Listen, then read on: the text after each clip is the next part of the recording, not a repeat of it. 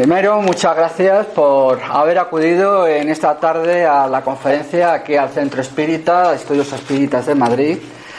Y con, tal como ha dicho Miguel, pues ya a lo mejor podrían estar en otro sitio, ¿no? Pero han preferido venir con nosotros, pues esperamos que esta conferencia sea amena y les aporte el máximo posible a cada uno de todos los que están aquí. Y tal como ha dicho el compañero Miguel, vamos a hacer lo posible y, y lo imposible. Y lo imposible. Yo la verdad es que para eso no me siento capaz. Por eso he de pedir ayuda a un hermano nuestro. Voy a citar sus palabras y luego ya le mencionamos un poquito para que le pongáis cara. Que la paz del Señor sea con vosotros, queridos amigos. Que el Espíritu Santo me ilumine y me ayude para que mi palabra sea comprensible y me haga la gracia de que esté al alcance de todos. Que la voluntad de Dios venga en mi ayuda para hacerla brillar a vuestros ojos. Lo creo así importante ya que el mensaje que se va a transmitir es importante, fundamental para todos y viene del mundo espiritual. No es nada que yo me haya inventado, aunque le dé quizás también, le demos el toque histórico a lo que vamos a considerar hoy. ¿Es la estrellita? A la derecha. A la derecha. Bien, las palabras mencionadas están en el Evangelio según el Espiritismo. Posiblemente, bueno, viene en el libro registrado como la Cordaire, os lo diré mejor como está escrito y en Constantina, ciudad situada antiguamente en Argelia, cuando era colonia francesa. Y este hermano, Jean-Baptiste Henry Lacordaire, eh, ya aquí con los hábitos, eh, de la orden dominica, pues citó estas palabras. Era, tenía gran elocuencia y aún así solía pedir ayuda al mundo espiritual cada vez que daba sus homilías. Incluso en Notre Dame llegó a tener una gran homilía, por decirlo así, que asistieron católicos y no católicos de la importancia del mensaje que él tenía que dar. Contemporáneo de él y asistente a sus conferencias en alguna ocasión es Víctor Hugo, entre otros pensadores de las letras en Francia. La tercera revelación. Hay tres revelaciones, como hace referencia el tema, y vamos a examinar un poquito las dos primeras y la asociación que hay con la tercera para ver el nexo común que hay entre ellas y la importancia de cada una de ellas a lo largo del tiempo. Todo esto se debe a la necesidad humana de la conexión con Dios desde tiempos remotos y memoriales. Por eso vamos a empezar repasando primero en una primera parte lo que es esa primera y segunda revelación y profecías que relacionadas que ya de una a otra se iban precediendo. Nos vamos a Sumeria. Quizás a uno se sorprenda, a otros ya les suene. ¿Quién vivía en Sumeria tan importante para esto? Pues un tal Abraham, Abraham, así en corto, por decirlo así. Posteriormente llegó a ser patriarca de la nación hebrea pasó a llamarse Abraham, padre de la nación grande. En Ur de Caldea, él estaba habitando cuando es llamado para ir a Canaán, a una misión importante. Una vez que ya llega a Canaán, se le hace la promesa del mundo espiritual que iba a ser una nación grande y que iban a heredar esa tierra. Allí se establece la nación de Israel. Posteriormente, ya con Moisés, criado también en un ambiente intelectual en Egipto y muy importante para la labor que iba a tener también en su, en su momento. Después ya del éxodo, eh, o durante el éxodo, mejor dicho, desde el mundo espiritual se le dan las tablas de la ley con los doce mandamientos importantes, donde se iba a basar esa primera gran revelación. Aparte de las tablas de la ley, hay dos grupos de leyes muy importantes que debía llevar el pueblo de Israel, tanto en lo moral y lo espiritual como luego en su vida civil. Era muy importante llevar aquello para que todo vaya bien. Misión, la necesaria, la necesidad del hombre de tiempos inmemoriales de conectar con Dios. En un principio Dios prepara a la humanidad a través de la primera revelación para que esto pueda ser posible.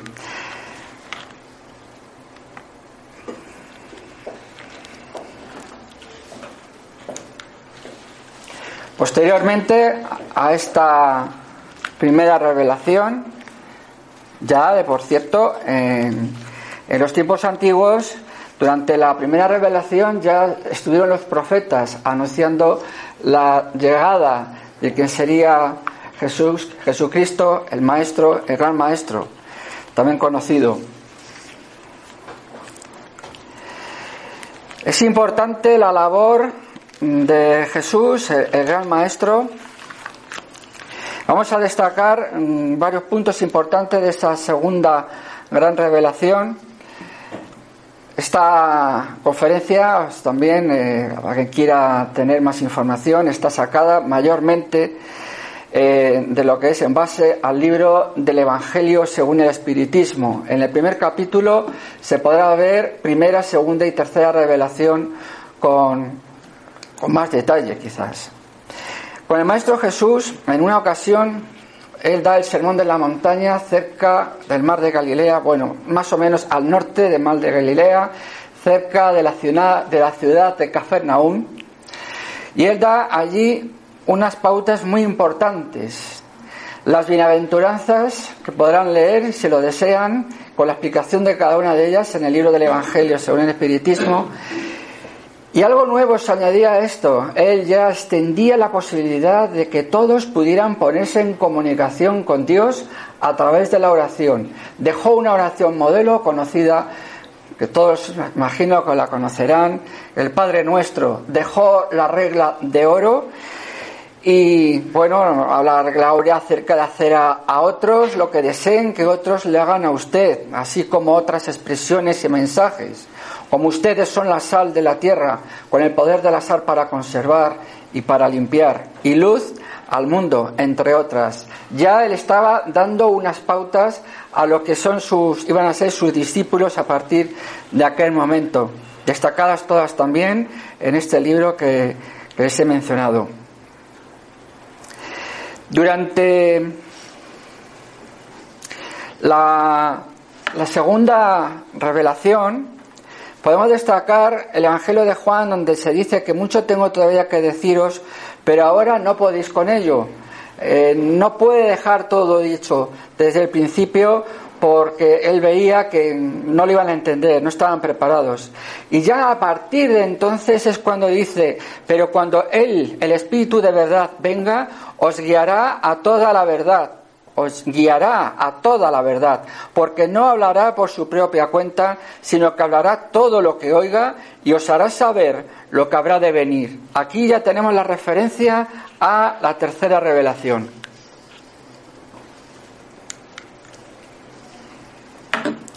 Jesús no vino a derogar la ley, esto es importante, es decir, la ley de Dios, vino a darle cumplimiento, esto es, a desarrollarla, a darle un verdadero sentido y adecuarla al grado de adelantamiento de los hombres. Por eso se encuentra en esa ley el principio de los deberes para con Dios y para con el prójimo, que es la base de su doctrina, amar a Dios sobre todas las cosas y al prójimo como a sí mismo, añadiendo esta es toda la ley y los profetas, como pueden ver aquí en, esta diapositiva explicativa. La verdad que en esta conferencia hay mucha lectura, pero me ha parecido conveniente pues expresarla. Él avisó de algo, porque la verdad iba a ir acompañada de muchas mentiras en un momento dado. Él ya avisó desde el Evangelio, en el Evangelio de Juan 14, la importancia de que eh, bueno, ese es el que hemos visto antes, disculpar. Eh, fue luego posteriormente eh, en el Evangelio de Mateo, perdón, en vez del de Juan, fue en el de Mateo cuando dijo que guardaros de los falsos profetas, que vienen a vosotros con disfraces de oveja, pero por dentro son lobos rapaces, por sus frutos los reconoceréis. ¿Acaso se recogen uvas de espinos o higos de abrojos? Las citas bíblicas que voy haciendo me ha parecido oportuna la edición de la Biblia de Jerusalén, una de las ediciones de la Biblia de Jerusalén, Biblia católica, y las referencias que viene en el libro del Evangelio, según el Espiritismo. El Espiritismo viene a abrir los ojos y los oídos porque habla sin figuras. No es necesario ya las parábolas. Las personas ya de nuestro tiempo entendemos ya ciertas verdades, ciertas doctrinas, ciertas filosofías sin mayor explicación. Ya la mente humana ha evolucionado para entender esos misterios, ya que el espiritismo levanta el velo, ese significado de revelación, levantar el velo. Levantar el velo lo vamos a ver luego posteriormente, ya que lo que son las escrituras del Nuevo Testamento mayormente están escritas en griego, el griego koiné de la época clásica, y es el griego común que se utilizaba. Levantar el velo se decía con una palabra, apocalipsis.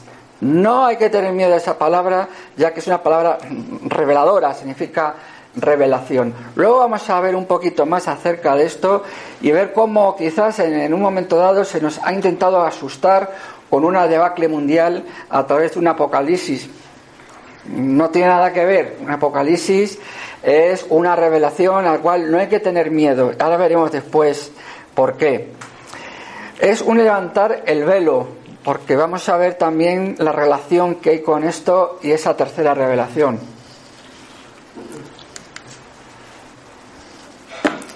El espiritismo viene en el tiempo señalado a cumplir la promesa de Cristo. El Espíritu de verdad preside su establecimiento, convoca a los hombres a la observancia de la ley, enseña todas las cosas haciendo comprender lo que Cristo solo dijo mediante parábolas. Cristo dijo que oigan los que tienen oídos para oír. El Evangelio, según el Espiritismo, capítulo 6, ahí donde pueden ver esta referencia.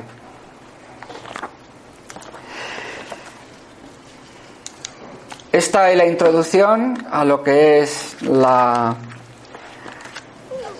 la tercera revelación. Ahora vamos a ver un poco más eh, lo que es su desarrollo, cómo se presenta, qué nos indica. Ver un poco más, espero no, sea demasiado densa la información que se está dando. ¿eh? Y vamos a hacer referencia otra vez más al Evangelio de Juan, donde dice que en la casa de mi padre hay muchas moradas, voy a aparejaros el lugar, y si me fuese y os lo hubiese dicho, pues voy a aparejaros el lugar y vendré otra vez y os tomaré a mí mismo para que en donde yo estoy estén también vosotros.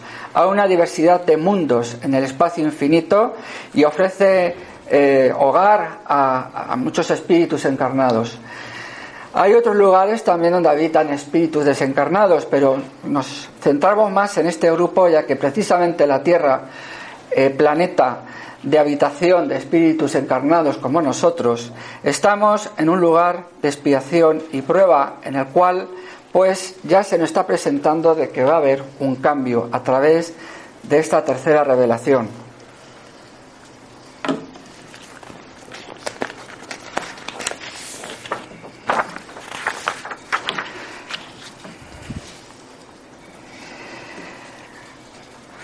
Es lo que hemos visto en Juan 14.3. Esta es la explicación. Se ha quedado un poquito atrás la diapositiva.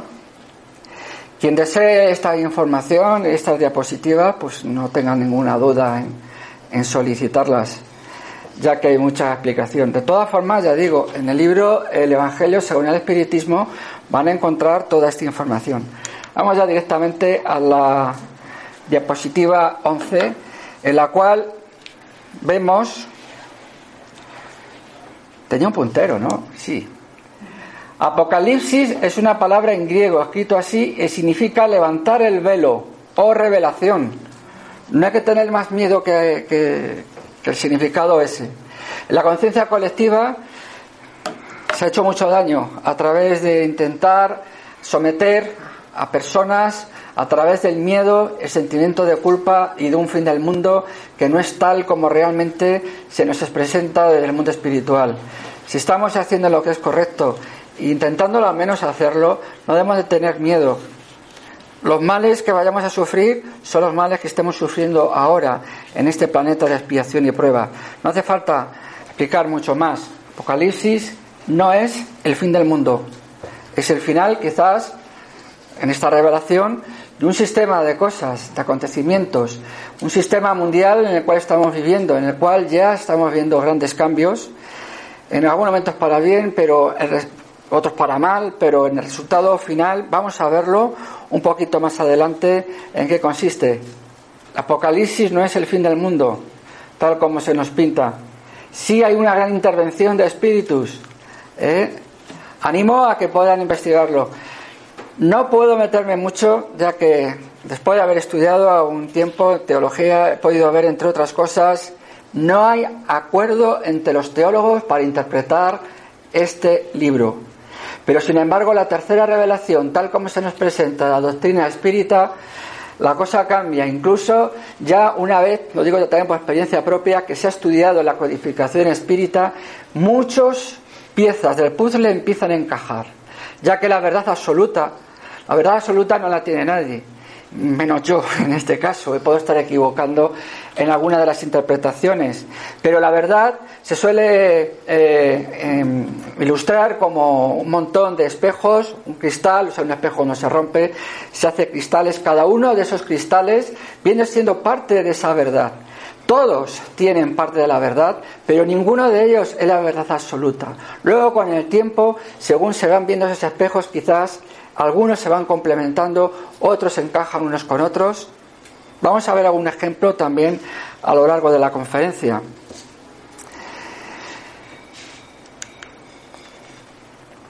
Vamos a ver sobre el Apocalipsis solamente la parte final. No vamos a ver eh, cosas, bueno, primero el libro de Apocalipsis está escrito por Juan, empieza a darse una fenomenología ya a partir de entonces en Juan, en Patmos. Eh, se cree que el libro Apocalipsis fue ya psicografiado, ya que según se lee, eh, Juan, eh, ya muy mayor, a final del primer siglo, dice recibir toda esa información dictada por un ángel. Bueno, lo dejamos ahí, pero vamos a ver esa parte final del Apocalipsis, que es lo que nos interesa ahora. Apocalipsis capítulo 21, comenzando en el 3. Y oí una, oí una voz, una fuerte voz que decía desde el trono, esta es la morada de Dios con los hombres. Esto encaja con la multitud de moradas que dijo el Maestro Jesús que tenía su Padre.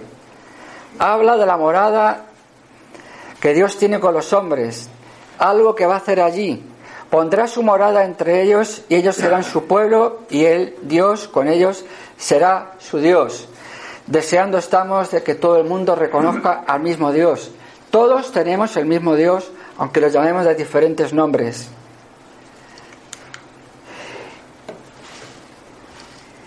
Y enjugará toda lágrima de sus ojos, y no habrá ya muerte, ni habrá llanto, ni gritos, ni fatigas, porque el mundo viejo ha pasado.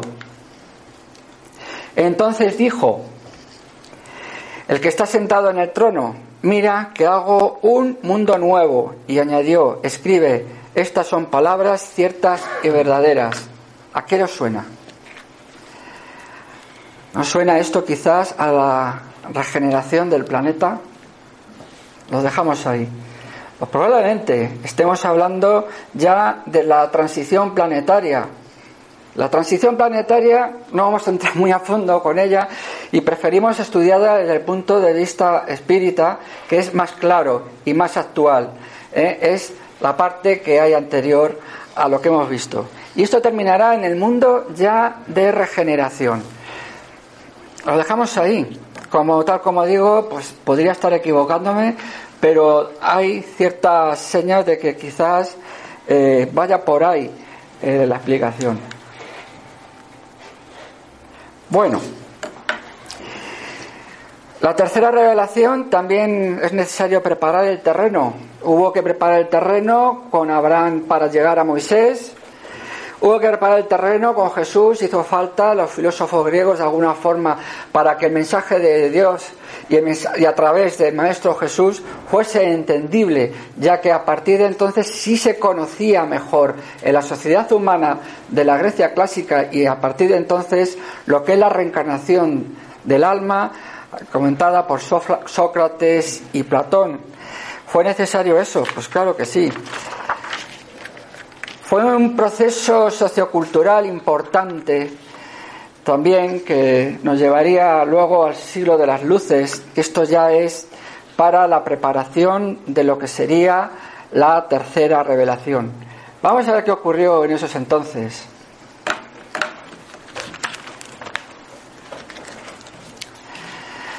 ¿Por qué era necesario esta tercera revelación? Porque, bueno, mm, Europa salía de la Edad Media y de ese oscurantismo tan grande que, que bueno, se digo, bueno, todos lo conocen.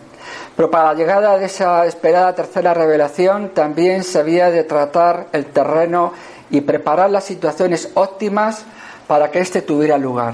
Habría que salir de las tinieblas, tal como hemos dicho, y tenemos aquí arriba referencia a los filósofos griegos que luego también citaron muchos de los filósofos de la época del Renacimiento y de la Ilustración.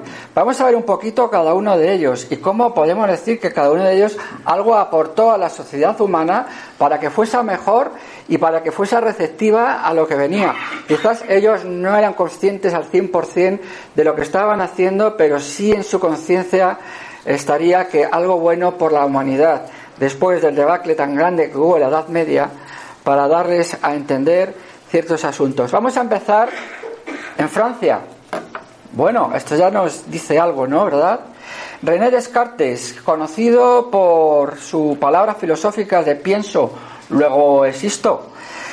Su método filosófico y científico que expone las reglas de la dirección de la mente en el año 1628 y más explícitamente durante el discurso del método de 1637 establece una clara ruptura con la escolástica que se enseñaban en las universidades durante la Edad Media.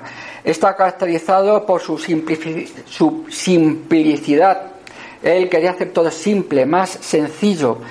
En su discurso del método eh, únicamente propone cuatro normas, no vamos a entrar en ellas, y pretende romper con los interminables razonamientos escolásticos que hasta la época se estaba dando y tan difícil de entender eran para unos y para otros y explicarlo, pues imagino que también se las traería, ¿no?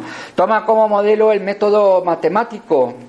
Eh, Descartes, matemáticas, sí, ya que él es el que prepara el sistema cartesiano, ¿eh? que relacionado, bueno, se saca de su apellido Descartes en latín o en italiano y establece, bueno, eh, lo que es el método cartesiano, pues todavía se están enseñando en las escuelas.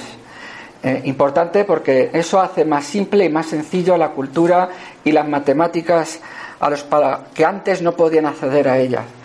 Hace más accesible esto a las masas. Esa cultura la hace accesible a las masas y nos da métodos matemáticos, filosóficos, etcétera, que aún hoy día estamos estudiando en las escuelas. Y tenemos otros pensadores y hombres de ciencia. Aquí tenemos a Blaise Pascal, del 1623 a 1662. Eh, matemático, físico, filósofo, teólogo católico.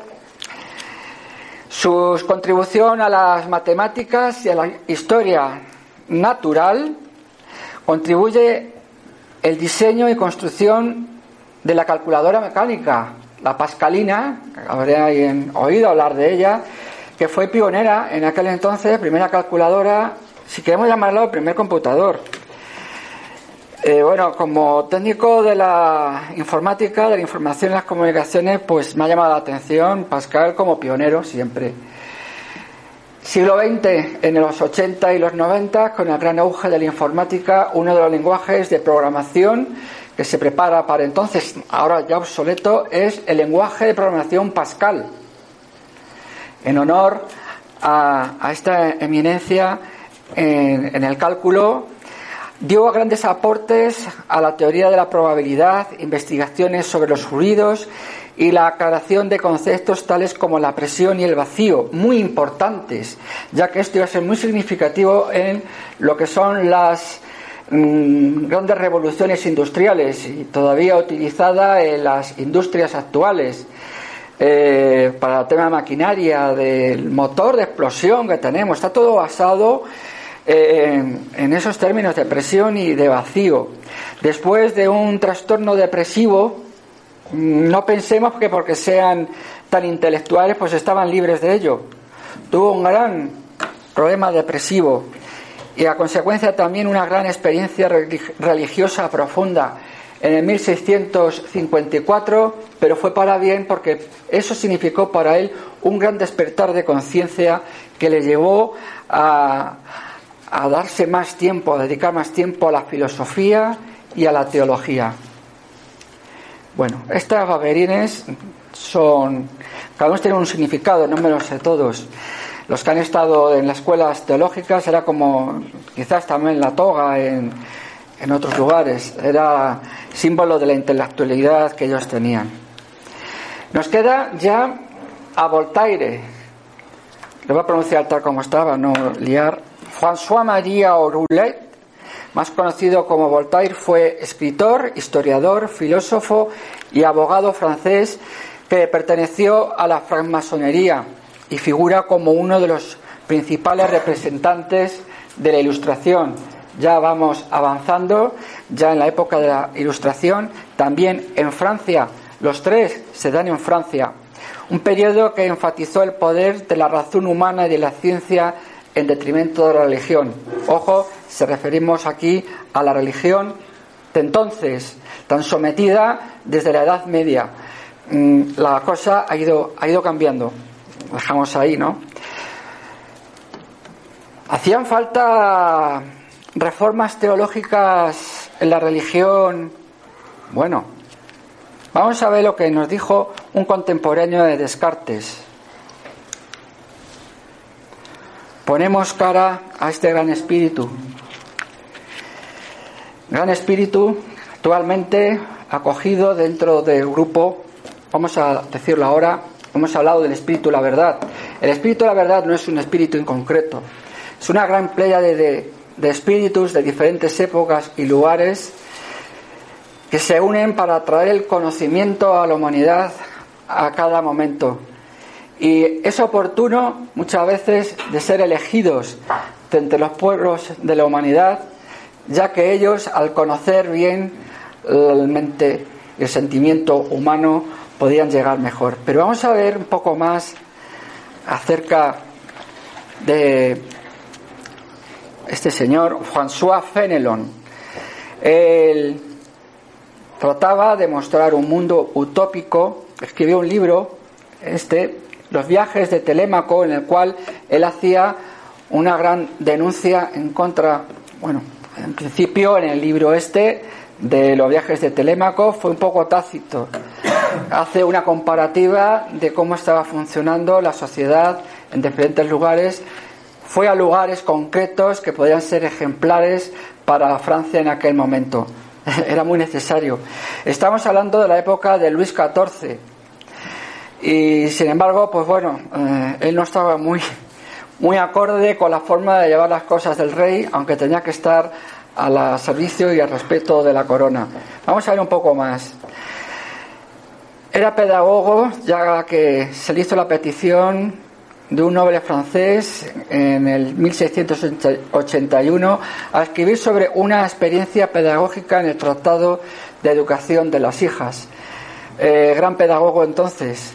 Posteriormente eh, viaja a Poitiers, donde Luis XIV le confía la dirección de una misión en el oeste de Francia, no, perdón, en el este de Francia se estaba dando los movimientos protestantes en los cuales él tenía que dirigirse ahí para hacer desistir de la creencia protestante.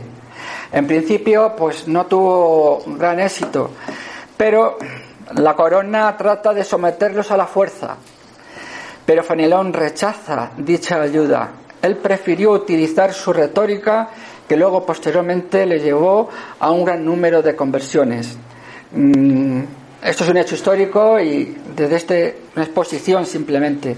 No muestro ninguna. Yo soy aconfesional, por si no lo saben, ni defiendo a católicos ni a protestantes, sino que eh, podemos decir que parte de la verdad está en cada uno de ellos.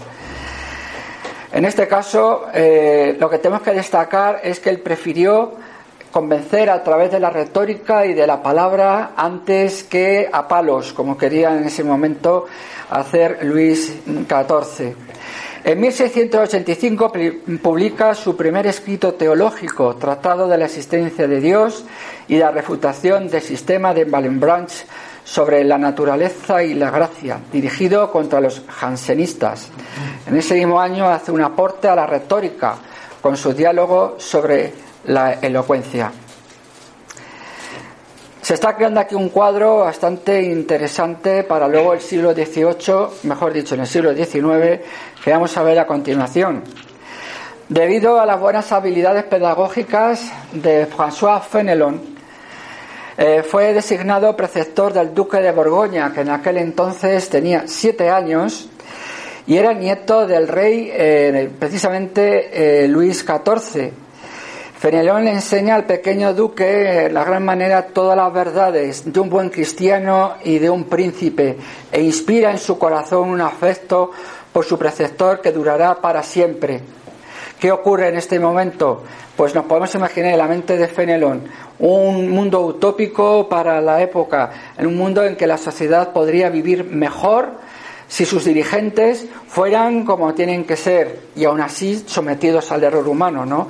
¿Cómo él trata de solucionar esto? Preparando a un dirigente que iba a ser en un futuro, como fue el duque de Borgoña, nieto del rey, y que tanto importancia podría aportar a la sociedad francesa y desde la sociedad francesa al resto del mundo.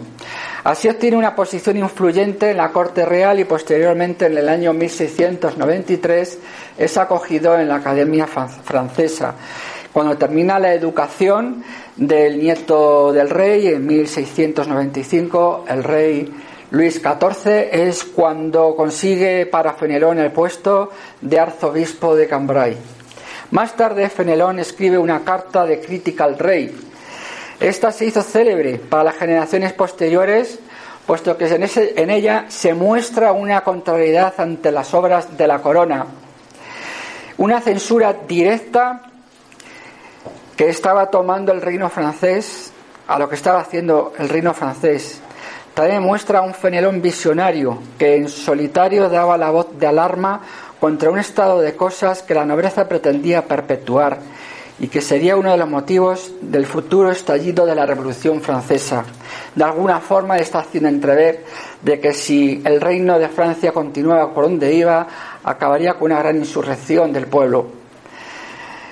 No sabemos con qué palabras los dijo, pero de alguna forma aquí hay algunas de ellas, ya que en la carta de François Fenelon escribe, citando lo más notable, eh, el rey ha introducido en la corte un lujo monstruoso e incurable. Ha empobrecido a toda Francia. Lo acusa también de haber llevado a cabo guerras que solo tenía por razón un motivo de gloria y de venganza. Hombres de esta talla, los que hemos visto anteriormente, los tres anteriores, habrán más, incluso en Alemania y en Dinamarca, eh, como se ha mencionado en otras eh, conferencias, también se crean un estatus de que, o se hace ver que se necesita un estatus mejor para la humanidad. Pues fue Fenelón quien a través de la cultura, la retórica y el estandarte que él estableció, de él son las palabras igualdad, libertad y fraternidad. Fue él quien las acuñó palabras que luego hicieron suya los revolucionarios franceses y que luego en el siglo XX tanta influencia pudo tener en la Declaración de los Derechos Humanos. Asociados con Fenelón a fines del siglo XVII, las nociones de libertad, de igualdad y fraternidad se difunden más ampliamente en el siglo de las luces.